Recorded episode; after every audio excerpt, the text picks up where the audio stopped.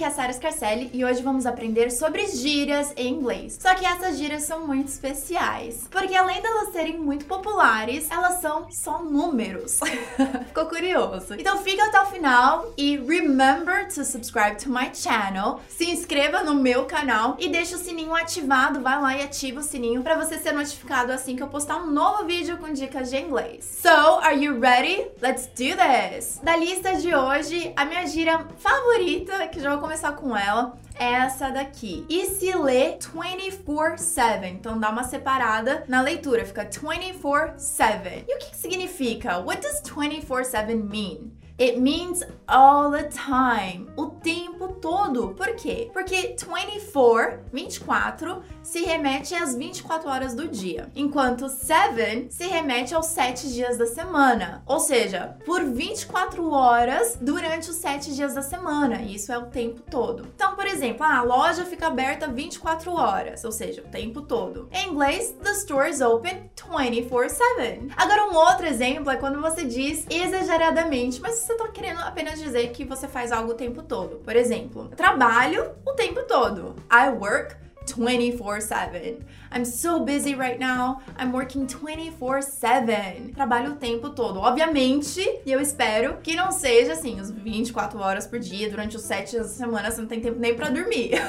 é claro que provavelmente não é isso. A gente não vai entender desse jeito. A gente vai entender que simplesmente foi o tempo todo. That's not going to happen, James, because I'm going to put my investigator on this 24/7 until we find out who really did.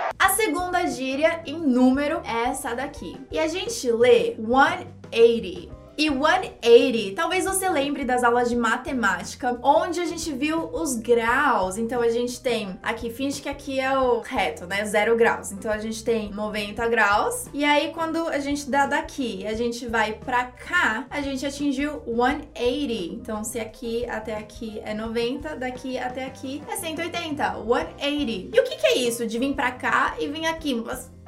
É mudar completamente. Ou seja, a tradução para 180, claro, geralmente não dá para se traduzir ao pé da letra. Mas geralmente pode se dizer mudar completamente, ou teve uma reviravolta, algo mais ou menos nesse sentido. Como que você pode usar isso numa frase? Você pode do a 180, por exemplo, he did a 180 and quit his job. Fez uma reviravolta, ele mudou completamente, ele deu a louca e pediu demissão no emprego. Outro exemplo, you can pull off a 180. Então, he pulled a 180 and quit his job, que é a mesma coisa. E tem uma outra forma de usar que eu vou usar aqui no exemplo. My brother used to only eat junk food, but now he completely changed his eating habits. He's really gone 180. Ou seja, se antes ele só comia besteira e agora ele mudou completamente os seus hábitos alimentares, o que aconteceu? He's really gone 180. Ele realmente mudou, ele mudou completamente. Ele teve uma reviravolta. Incredible point. I'm doing a complete 180 on Peter Cole. E a próxima expressão, a próxima gíria é essa daqui. E a forma de se ler é picadinho, é one oh one. Então a gente diz O ao invés de zero. Ao invés de falar one, zero, one, ou ao invés de falar hundred and one, a gente diz one, oh, one. 101, que significa algo muito básico, algo basicão mesmo. Lá nos Estados Unidos ou lá no exterior, tem vários níveis de estudos de alguma coisa. Por exemplo, se você entrou na aula mais básica sobre aquilo, você tá na aula 101. Então, por exemplo, English 101, né? O nome da aula, da matéria, é a matéria mais básica que tem. E aí as mais avançadas possuem outros números. Então, outro exemplo, Mathematics 101 e por aí vai. Biology 101 e tem vários, vários, vários. Welcome to Astronomy 101. Só que o 101 também pode ser usado, quem eu falei que é uma gíria, pode ser usado de uma forma falar assim, gente, isso é o beabá. A gente fala em português, isso é o beabá, isso daí é o, o mais simples, é o óbvio, é o fácil. Por exemplo, of course I know how to boil an egg.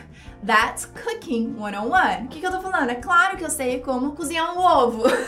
Isso é o básico da cozinha, isso é o beabá da cozinha. E last but not least, como um bônus aqui, só que não é uma gíria, tá? É só uma expressão em número que eu achei legal trazer como um bônus mesmo. E a gente tem esse número aqui, que a gente também lê separadamente. Então fica 9 911, na verdade, é o número da polícia. Então aqui a gente liga 190 e lá eles ligam 911. E uma outra também é esse daqui, que são os mesmos números, mas se lê diferente. É 911. Na verdade, sempre se remete ao ataque que teve lá. Então, se você disser I remember 9-11, você tá dizendo que você lembra do ataque que teve lá nos Estados Unidos. Porque 9 é o mês de setembro e 11 o dia. Então, 11 de setembro. Poxa, o que aconteceu lá em 11 de setembro? The 9-11 Attack.